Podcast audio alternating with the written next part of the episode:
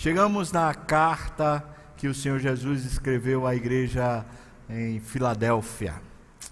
E eu aprendi uma coisa muito preciosa nessas, especialmente nessas duas últimas cartas, a carta a Sardes e a carta a Filadélfia. Tem algumas coisas muito especiais sobre o território, sobre a cidade e como Jesus aplica a sua palavra, aplica o seu ensino às circunstâncias daquela, daquela cidade, daquela história. A igreja de Filadélfia não é diferente, a gente vai tentar tratar disso. Por favor, abra sua Bíblia em Apocalipse capítulo 3, nós vamos ler aqui do versículo 7 até o versículo 13. Uma carta que não tem nenhuma nenhum desabono, não é? nenhuma reclamação, nenhuma crítica, tem, pelo contrário, palavras de encorajamento, palavras de desafios. Vamos lá. A partir do versículo 7, Apocalipse 3, desde o versículo 7, diz assim: Ao anjo da igreja em Filadélfia escreve: Estas coisas diz o santo o verdadeiro, aquele que tem a chave de Davi, que abre e ninguém fechará, e que fecha e ninguém abrirá. Eu conheço as tuas obras, eis que tenho posto diante de ti uma porta aberta, a qual ninguém pode fechar, que tens pouca força.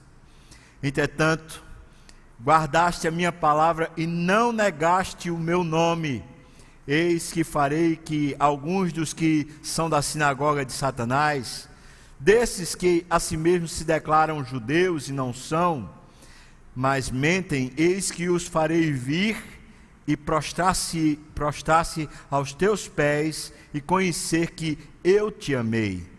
Porque guardaste a palavra da minha perseverança, também eu te guardarei da, na hora da provação que há de vir sobre o mundo inteiro para experimentar os que habitam sobre a terra.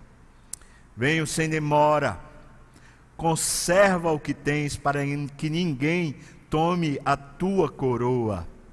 Ao vencedor, faloei coluna no santuário do meu Deus, e daí jamais sairá. Gravarei sobre ele o nome do meu Deus, o nome da cidade do meu Deus a nova Jerusalém que desce do céu, vinda da parte do meu Deus e o meu novo nome. Quem tem ouvidos, ouça o que o Espírito diz às igrejas. Amém. Vamos orar. Senhor, tem misericórdia de nós. Nos colocamos aqui, Senhor Deus, na nossa incapacidade. Nós somos pequenos, realmente muito frágeis na nossa história de vida, na nossa história, existem muitas circunstâncias que o Senhor quer usar.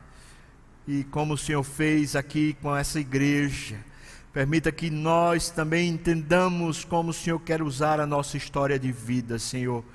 E isso eu te peço, Senhor, que abramos nossos olhos aqui, que me dê unção e autoridade, que tua palavra se torne para nós clara e se torne para nós um guia verdadeiro, no nome de Jesus. Amém. Amém. Ok, irmãos, essa, essa carta, ela certamente tem uma, uma mensagem principal, e a mensagem principal dessa carta é justamente essa. Jesus quer usar você como você é. Jesus quer usar você. Essa é a mensagem principal. Se Jesus quisesse usar outro, ele chamaria outro. Mas ele quer usar você. E não, não pense que ao Jesus usar outro, ele não queira usar você. Essa é a mensagem principal. E o desafio principal, óbvio, em cima de uma mensagem dessa, é: você está disposto a ser usado com aquilo que você é, com aquilo que é a sua história, com aquilo que é particular, peculiar a você, você está disposto a ser usado? Então vamos para essa carta. Uma das coisas então que me chamou muita atenção foi a história dessa cidade e como a narrativa de Jesus na carta ele usa os elementos da história da cidade. Vamos lá, Filadélfia era a mais jovem das sete cidades que são citadas nas cartas. Foi fundada por colonos que vieram lá de Pérgamo, sobre o reinado de Átalo II nos anos 159 a 138 a.C. Isso quer dizer, ainda era o Império Grego que estava em, em, em voga. Essa cidade estava situada num lugar estratégico, na rota principal do correio imperial de Roma para o Oriente. Essa cidade ficou chamada, era conhecida como sendo a porta do Oriente, justamente por causa desse correio, né, desse lugar que se servia. Também era chamada de Pequena Atenas, por ter muitos templos dedicados aos deuses. A cidade estava cercada de muitas oportunidades, né? Terminava sendo um lugar importante, pelo menos para passagem. Átalo, o, o imperador, né, que foi o fundador da cidade, amava tanto o seu irmão Eumenes que apelidou a cidade de Filadelfos, que significa o que ama a seu irmão e terminou sendo o nome da própria cidade, Filadélfia. A mensagem de Jesus a essa igreja é uma mensagem extremamente contextualizada, porque vai usar justamente esses elementos. Mas tem mais. A cidade foi fundada para ser uma porta de divulgação para a cultura, tanto a cultura grega, obviamente, quando o império era grego, quando ela foi fundada, como depois para a disseminação da cultura romana. Então, essa cultura greco-romana para a Ásia, ela era a porta de entrada. Você vai lembrar, tanto a Grécia como Roma estão na Europa. Então, para entrar nesse hemisfério, para entrar nessa, nessa parte da terra, precisava dessa porta. Segunda coisa, a cidade, essa cidade, foi castigada por vários terremotos. Ficava numa falha geográfica, e especialmente Pérgamo era quem sofria mais com esses, esses problemas, mas ela terminava sofrendo também. E ela foi castigada por vários terremotos e as pessoas viviam assustadas com a instabilidade. Era uma região perigosamente vulcânica e o terremoto do ano 17 depois de Cristo destruiu Sardes e também atingiu a cidade de Filadélfia. Terceira coisa, muito importante. A cidade foi batizada com um novo nome depois da sua reconstrução, advindo justamente desse, dessa questão dos terremotos. Né? Por volta do ano 90 depois de Cristo, com a ajuda imperial, Filadélfia tinha sido completamente reconstruída. Em gratidão, passaram o nome da cidade para Neo-Cesareia, por causa da importância agora para Roma a nova cidade de César. E mais tarde, no tempo de Vespasiano, a cidade voltou a trocar de nome. Passou a ser chamada de Flávia, pois Flávio era o apelido, o apelido do imperador. Então veja uma cidade que é, ganha novos nomes. À medida que o imperador muda, à medida e veja a relação entre os nomes da cidade e o imperador que está em voga. O fundador dela dá o nome da cidade por causa da, do seu afeto. E depois, cada imperador que, que reconstrói dá um novo nome também por causa de si mesmo. Então, a relação do nome da cidade está intrinsecamente ligado com o governador, com o, o imperador que está regendo. É interessante né, que no versículo 2 diz: Gravarei sobre ele, o vencedor, o nome de, do meu Deus. E ainda diz: o nome da cidade do meu Deus. Isso é o versículo 12. A nova Jerusalém que desce do céu, vinda da parte do meu Deus, e o meu novo nome estará gravado nele. A igreja terá o nome de Deus nela gravado e não o nome de César. Todos são elementos que são usados na estrutura né, da carta e tem a ver com a história da cidade. Isso me fez pensar, porque Sardes é muito semelhante, tem muita coisa da história da cidade que termina sendo usado na carta. Isso me fez pensar, né, é, quando a gente estava fazendo esses estudos, eu, e agora precisamente, eu fiquei pensando assim: Senhor, qual é a história de Recife? Quais são as grandes barreiras, sejam culturais, sejam históricas, que desafiam o evangelho nessa cidade?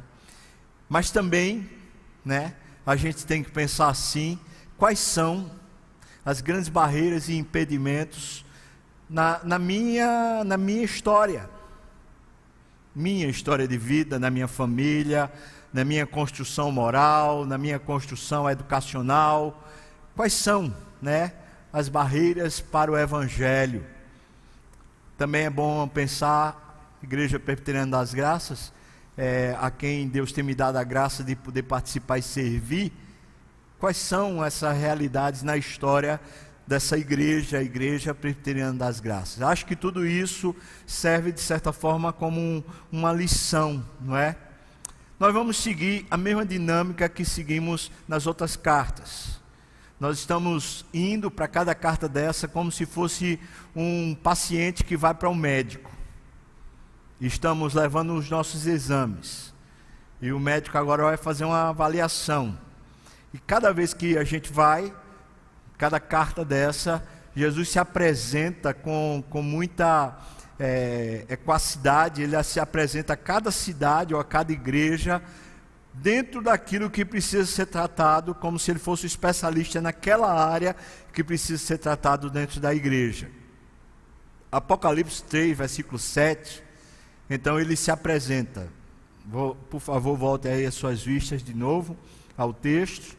Quem é o médico Jesus para a igreja de Filadélfia? Bom, ele diz: Essas coisas diz o santo. A palavra santo talvez muitas vezes seja muito mal inter interpretada. Santo significa separado, consagrado. Significa alguém que foi tirado do uso comum. Ou seja, não faz parte da coisa comum. Por isso, uma, talvez um sinônimo, que não seria tão equivalente, mas um sinônimo seria especial. Não é comum, é separado, é distinto, é o santo. Jesus está dizendo: Eu sou separado, eu sou distinto. Depois ele diz: O verdadeiro. Em mim não há variação, não há mudança.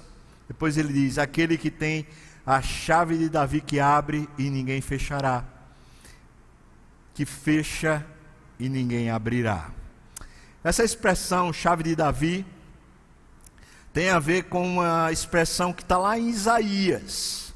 E lá em Isaías, quando ele usa isso, dizendo que há uma chave de Davi, ele diz que é uma chave para o povo de Davi, se referindo à própria nação de Deus, o povo de Deus. Então ele está dizendo que Jesus tem a chave que abre a história, a vida do povo de Deus. Ele é quem abre porta para o povo de Deus entrar. Se alguém está sendo evangelizado, se alguém está sendo de alguma maneira persuadido, quem tem a chave para abrir e essa pessoa poder fazer parte dessa história de salvação é Jesus. Jesus está dizendo: Eu é quem garanto. Se alguém entra no meu corpo, se alguém entra na minha igreja, se alguém entra no povo de Deus ou não, sou eu quem tenho a chave. E depois ele diz: Abre e ninguém fechará, ou seja, alguém que foi salvo não se perde, e também ele diz: fecha e ninguém abrirá. Alguém que não foi salvo por Jesus certamente não será salvo em absoluto. Mais ou menos isso. Então, o que é que a gente aprende desse médico? Primeiro, que Jesus tem nas suas mãos a, de, de fato a autoridade. Quando ele está falando que ele é santo e verdadeiro, ele está dizendo: existe uma distinção entre eu e qualquer outro governante ou qualquer outro que tem autoridade, porque eu sou distinto eu sou consagrado, eu sou especial, então eu tenho uma autoridade de verdade.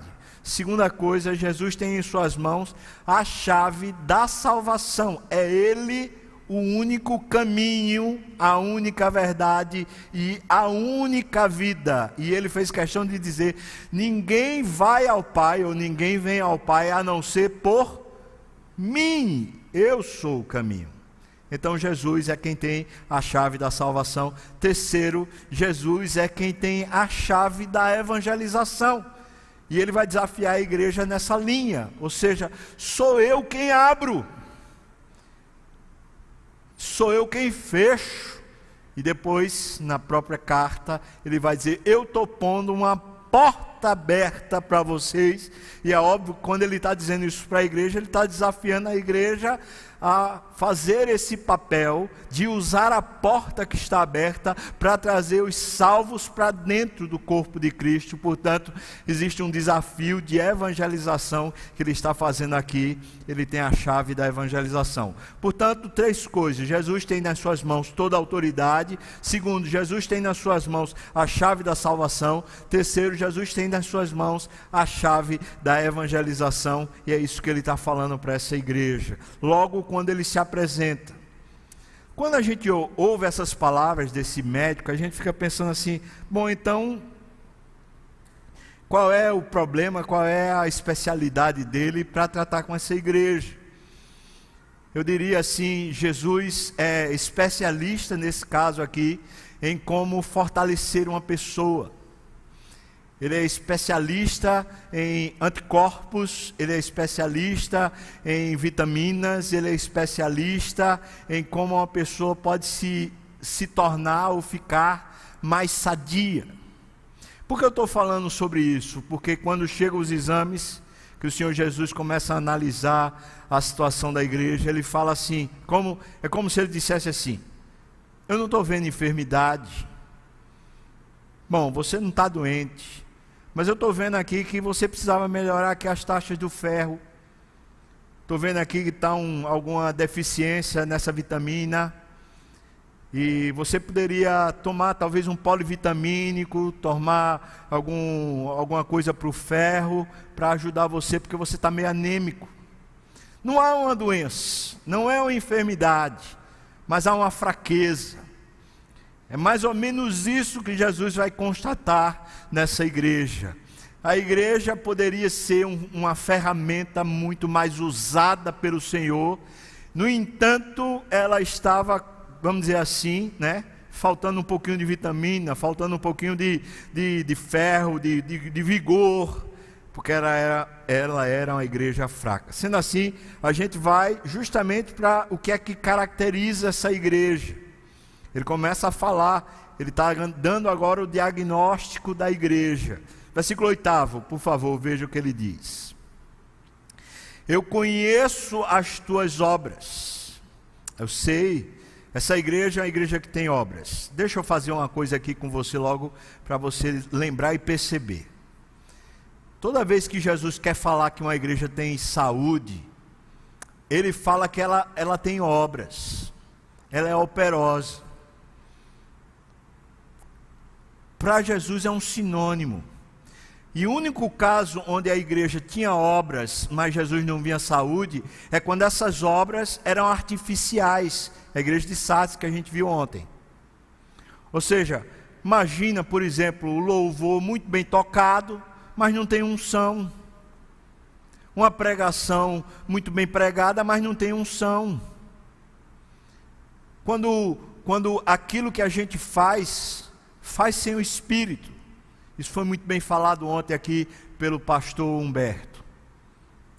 Naquele caso, a igreja tinha operosidade, mas não tinha verdade, não era íntegra as suas obras. Nesse caso, Jesus já começa dizendo: Eu conheço as tuas obras. Então, toda vez que Jesus está falando que a igreja é sadia, está falando que ela tem obras, que ela, ela age, ela não é uma igreja inerte. Isso é muito bom e é bom que a gente destaque isso. Porque qualquer corpo que está sadio é um corpo que tem atividade. E normalmente, quando a doença chega, gera inatividade na gente. Eis, versículo 8: Eis que tenho posto diante de ti uma porta aberta. Quando ele está falando isso, ele está lançando o desafio e eu vou retomar isso no final do sermão, tá bom? Então eu estou colocando para você uma porta. Eu estou olhando para você e vejo geograficamente, estrategicamente você. Você foi colocada pelos homens para ser uma porta da cultura do mundo, a cultura do imperador, mas eu quero usar você como uma porta do evangelho para o mundo. Essa era a tarefa de Jesus. Mas ele diz, a qual ninguém pode fechar, mas aí ele diz: "E tens pouca força". Esse é o diagnóstico do médico. Está faltando vitamina está faltando ferro, você está meio anêmica. Igreja, será que Jesus está falando com você que está aqui, meu irmão? Está faltando essa, essa força, esse vigor espiritual? Está faltando essa ousadia, essa intrepidez para pregar o Evangelho? Para continuar falando de Deus, para continuar animado em Deus? Será que é com você? Ele diz isso, é a primeira característica ou o primeiro problema que ele vê na igreja. Não é uma doença, não é um pecado, mas é uma coisa que ele diz, precisa tratar. Né? Ele diz assim: era uma igreja fraca, ele diz, tens pouca força, entretanto guardaste a minha palavra e não negaste o meu nome. Bom, o que se diz a respeito disso é que, pela situação que ela era geográfica, provavelmente, quando, ela, quando os, os cristãos começaram a nascer aqui, não foi a classe favorecida da sociedade quem se converteu. Provavelmente aqui em Filadélfia, os, os membros da igreja são escravos, ou são os pobres são os desvalidos sociais. E, portanto, do ponto de vista humano, se caracterizava como fracos. Eles não tinham, por exemplo, aquela capacidade de, de influência que os ricos e que os poderosos normalmente têm no meio social. Então eu fico imaginando um contraste. A cidade era uma porta para a cultura, para levar a cultura. Mas a igreja nesse lugar era uma igreja que se olhava e falava assim: mas eu não tenho cabedal, eu não tenho é, o status, eu não tenho a liberdade, eu não tenho o poder para poder fazer essa influência acontecer. Você está entendendo o que eu estou falando, irmão? Jesus tinha colocado estrategicamente essa cidade no lugar para que ela fizesse essa grande influência do Evangelho alcançar o mundo.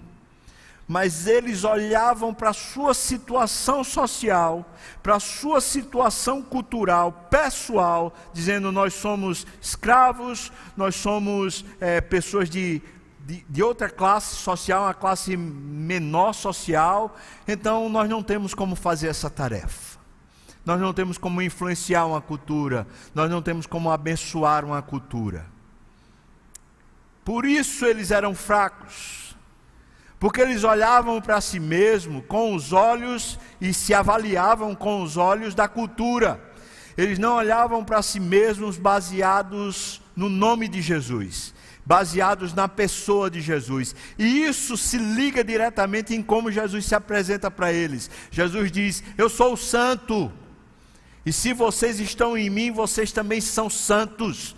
Vocês também são especiais, vocês também são consagrados, vocês têm o meu nome e não o nome de César, vocês têm o meu nome e não o nome do patrão de vocês, vocês têm o meu nome e não a etiqueta social.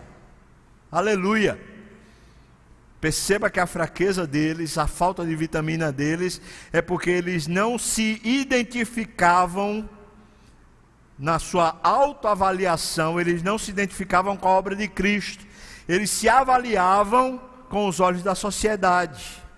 E há muito crente que faz isso, que não se avalia aos olhos do que Deus diz, mas se avalia aos olhos do que a sociedade diz.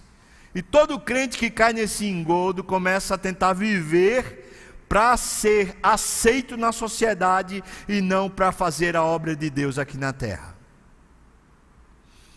Crentes que querem ser aceitos socialmente normalmente correm em direção ao que a sociedade aplaude e aprecia: status financeiros, cargos, honras, privilégios, prestígio, reputação, todas essas coisas passam a ser a busca do crente e ele fica fraco.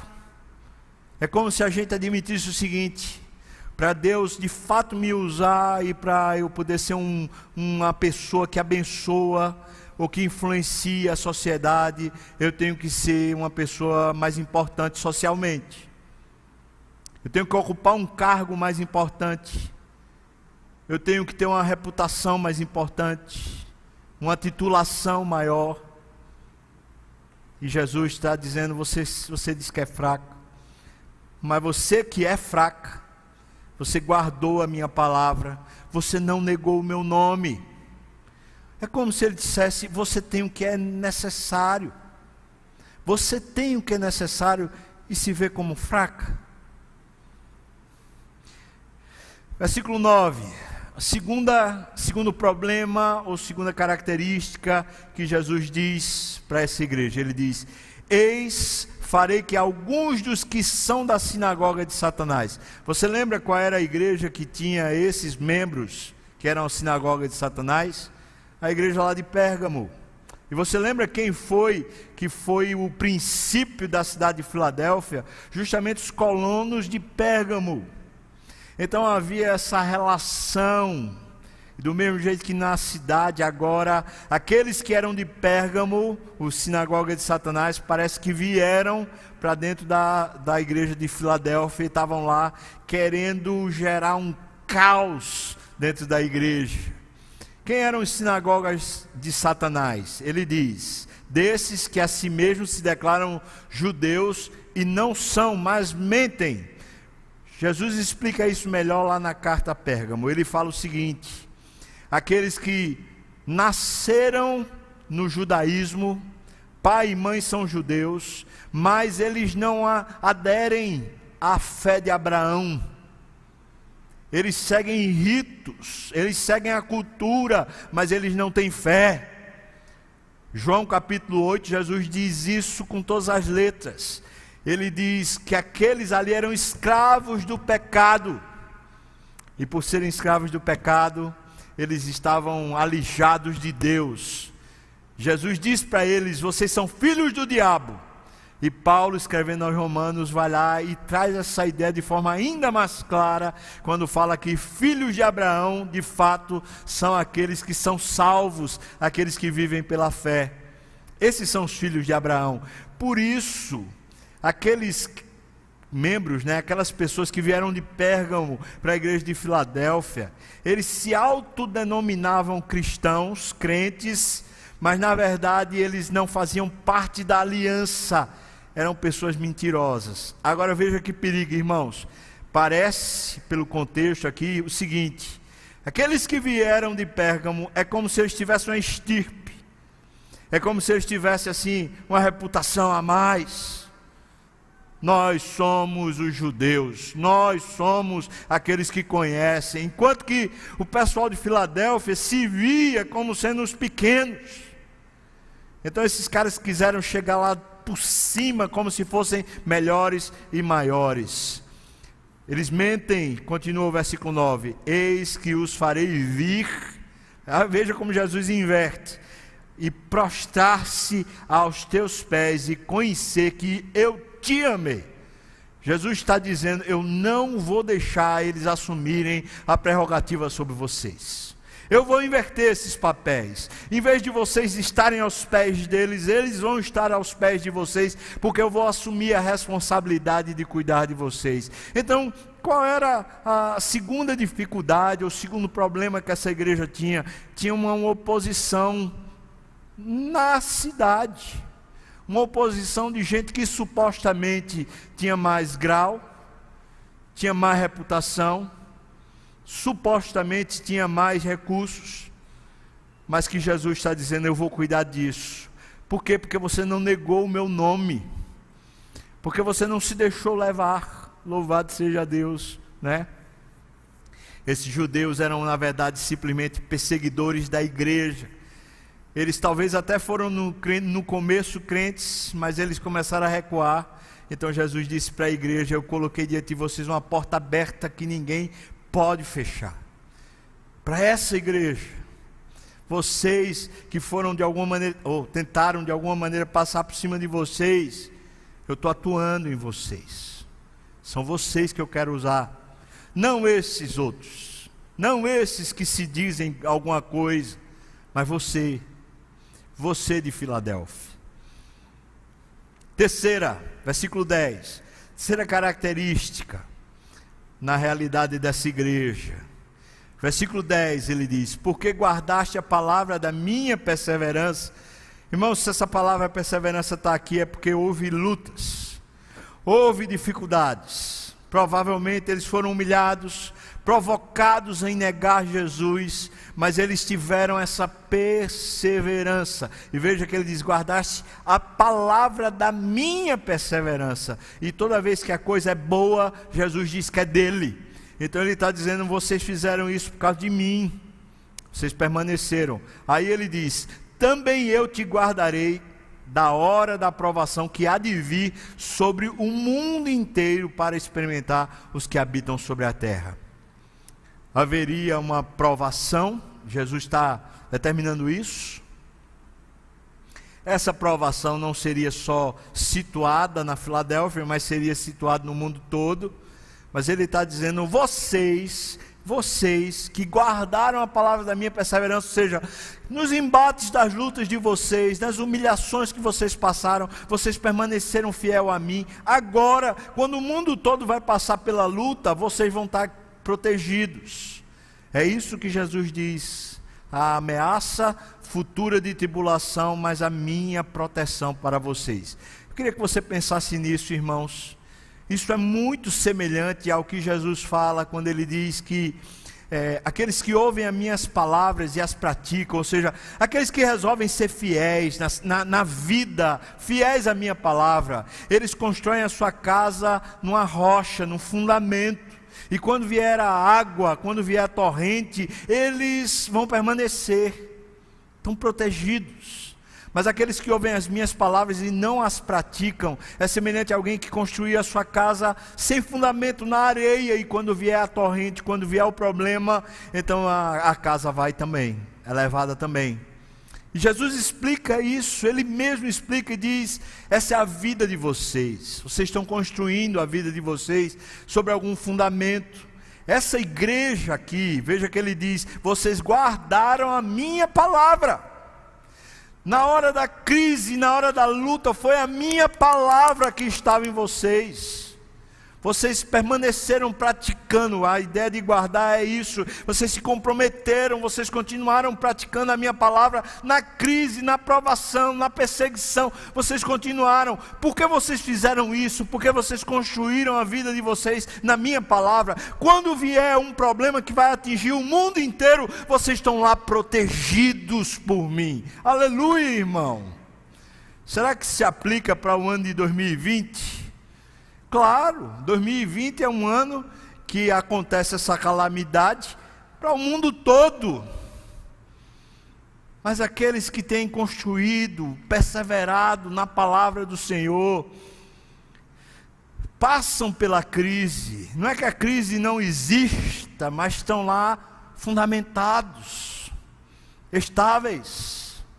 É interessante que Certamente um dos problemas grandes dessa cidade era a instabilidade sísmica, né? o próprio chão se abalava, mas eles tinham permanecido.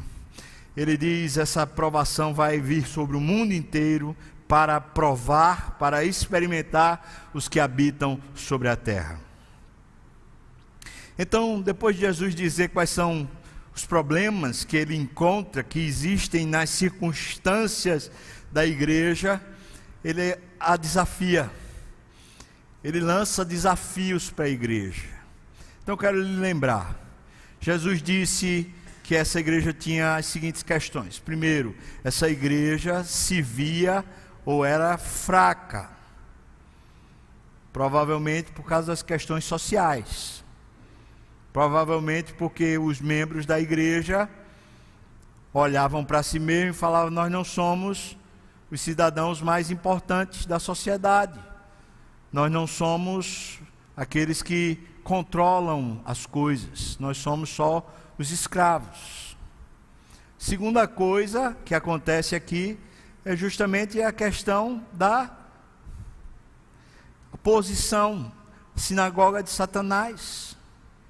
Havia crentes que supostamente eram mais experientes, mais cultos, mais bem projetados socialmente, que estavam querendo esmagar mas eles, na verdade, vão se prostrar aos pés. Terceira coisa que ele diz: vai haver uma tribulação, mas vocês vão estar protegidos no meio da tribulação. Depois de dizer isso, chega o versículo 10. Então ele diz: Porque guardaste a palavra da minha perseverança, também eu te guardarei, e da hora da provação que há de vir sobre o mundo inteiro para experimentar os que habitam. Primeiro desafio que eu queria que você colocasse e entendesse o desafio de permanecer em Deus e na palavra na hora da crise. Na hora da crise. Permanecer em Deus e na Sua palavra. Não, não busque um artifício. Há um encorajamento gigantesco de Cristo quando Ele diz que vocês perseveraram. Vocês perseveraram o que indica que eles passaram pelas lutas. Então, o primeiro desafio é, no meio das, das provações, perseverem.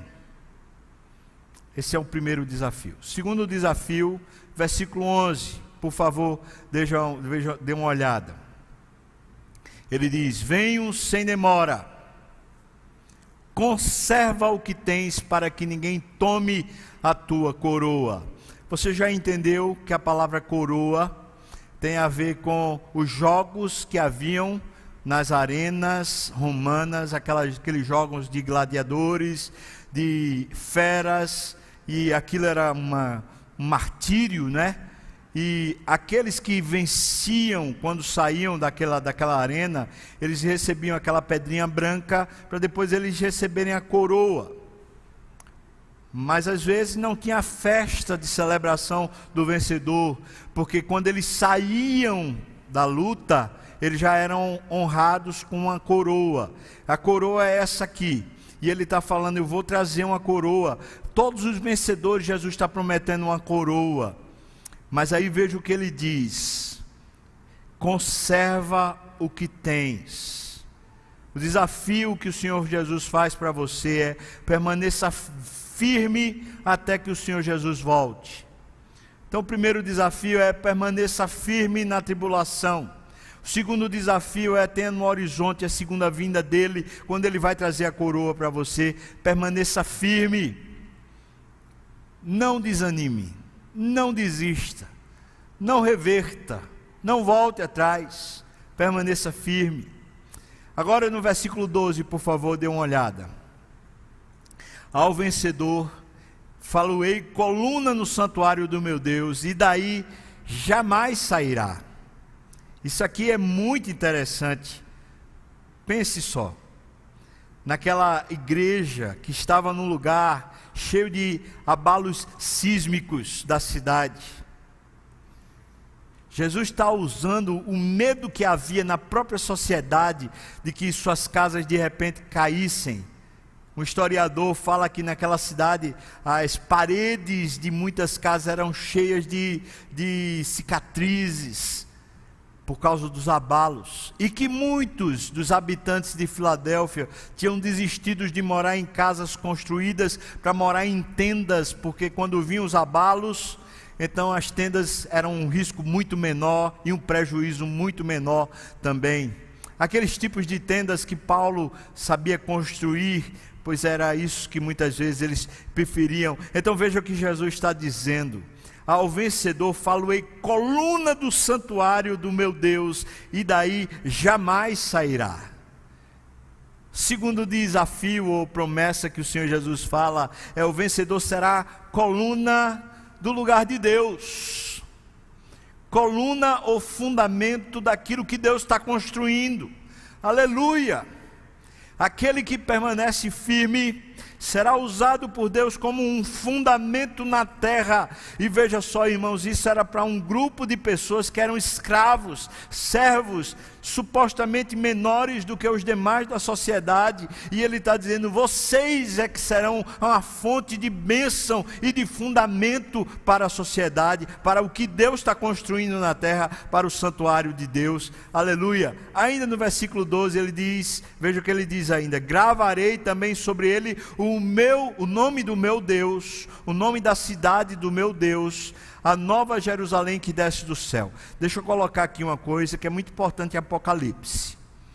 A ideia de cidade em Apocalipse não tem nada a ver com a nossa ideia de cidade.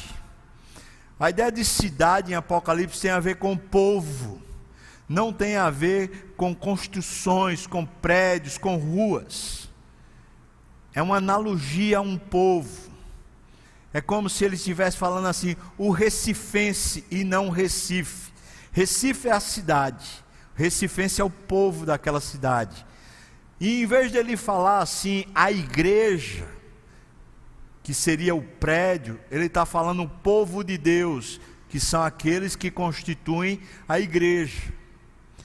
Em vez disso, em Apocalipse, como é uma linguagem codificada, ele usa essa expressão a cidade.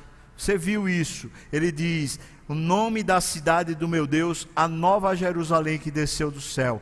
Então preste bem atenção para você não se equivocar. Do céu não vai descer prédios, construções.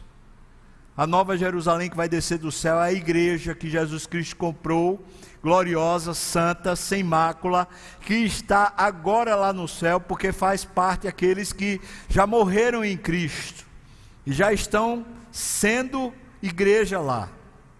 E eles vão descer do céu. Amém, irmãos? E sabe o que ele está dizendo? Essa igreja, esses, têm um tipo de reputação. Primeiro, a importância deles, vocês serão a coluna do santuário de Deus. Agora, ele está dizendo: você terá gravado o nome da própria igreja. Você terá esse, esse nome gravado em você você terá uma etiqueta diferente. Se a etiqueta deles é escravos, socialmente falando, se a, etiqueta deles é vocês não têm importância, vocês não têm valor, vocês não têm como, como influenciar, Jesus está dizendo: eu vou dar uma etiqueta nova para vocês. A etiqueta é do povo de Deus. Essa é a etiqueta de qualidade que vai encher vocês.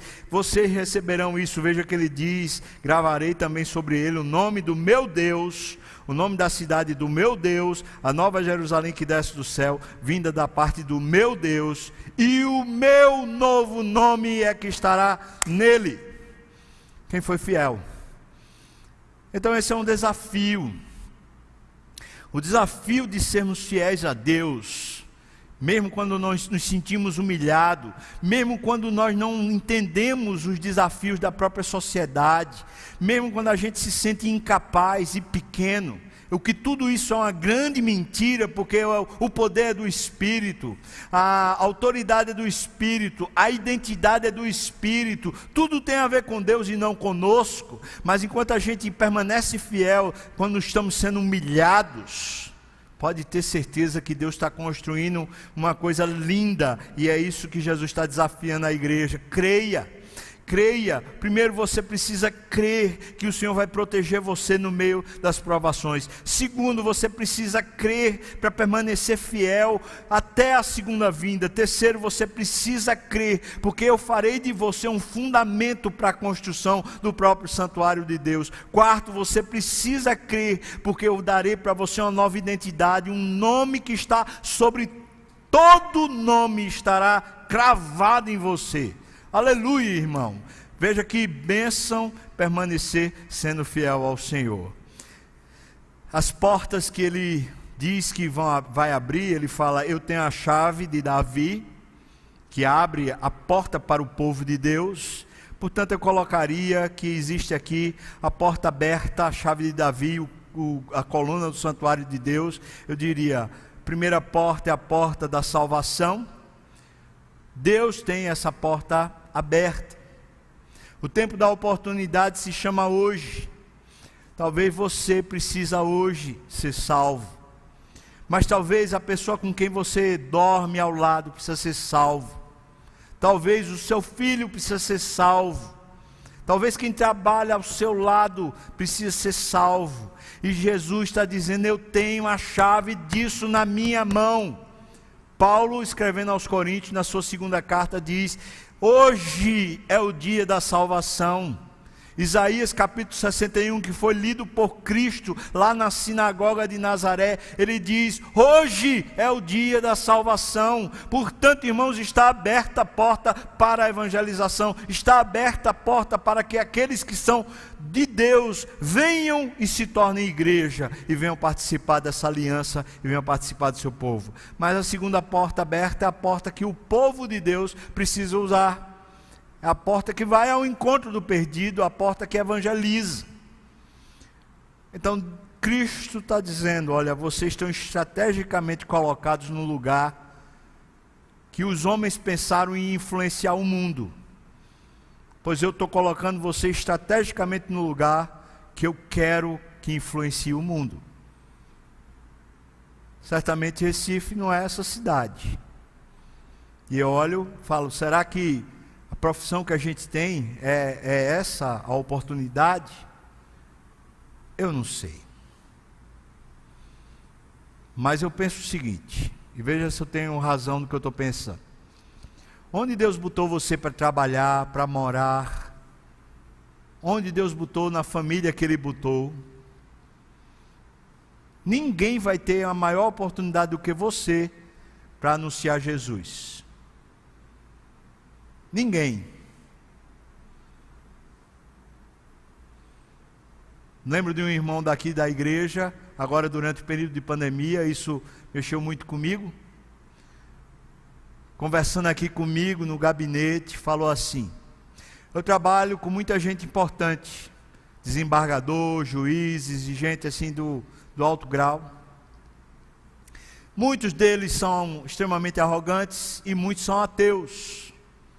Só que quando vê aquele negócio todo sobre pandemia e morte, não sei o quê, alguns desses começaram a ter medo, ficaram assustados mesmo, medo da morte.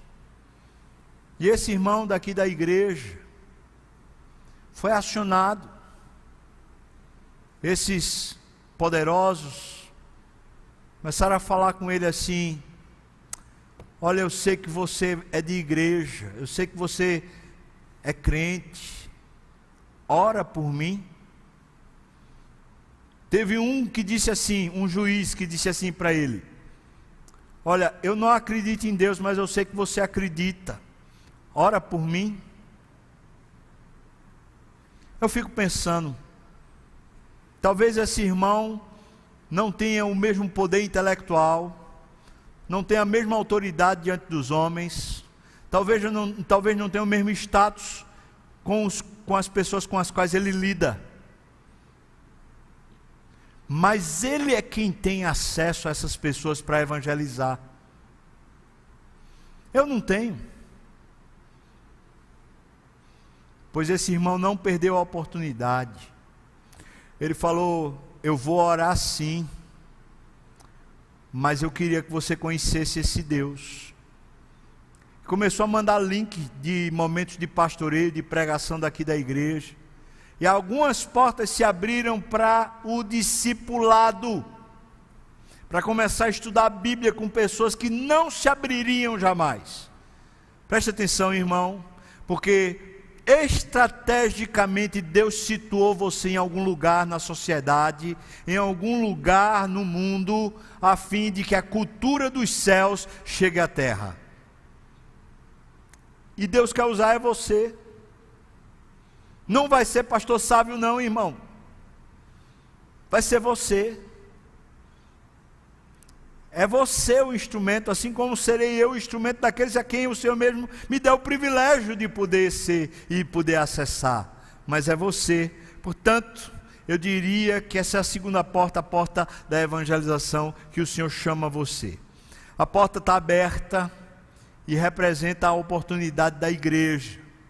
Você e eu podemos ser usados pelo Senhor Veja que essa igreja não tem enfermidade, veja que ela é elogiada pela sua perseverança, porque ela guarda o nome do Senhor. Veja que Deus tem uma palavra de estímulo e desafio, encorajamento, dizendo: Eu sou o Senhor da sua identidade. Você é fundamental na sociedade muito mais do que os poderosos. Veja que Jesus está dizendo: Agora tem uma porta aberta diante de você. Eu abri, ninguém fecha. Você pode aproveitar essa oportunidade. Vai lá e prega o nome do Senhor. Talvez não, nós não sejamos as pessoas mais importantes no lugar onde trabalhamos. Talvez não sejamos a pessoa mais importante na igreja, talvez não sejamos a pessoa mais importante na família, mas nós somos aqueles que têm o nome de Cristo em nós. Nós somos aqueles que pertencem à igreja celestial. Nós somos aqueles que têm o poder do Espírito. Nós somos aqueles que conhecemos a porta aberta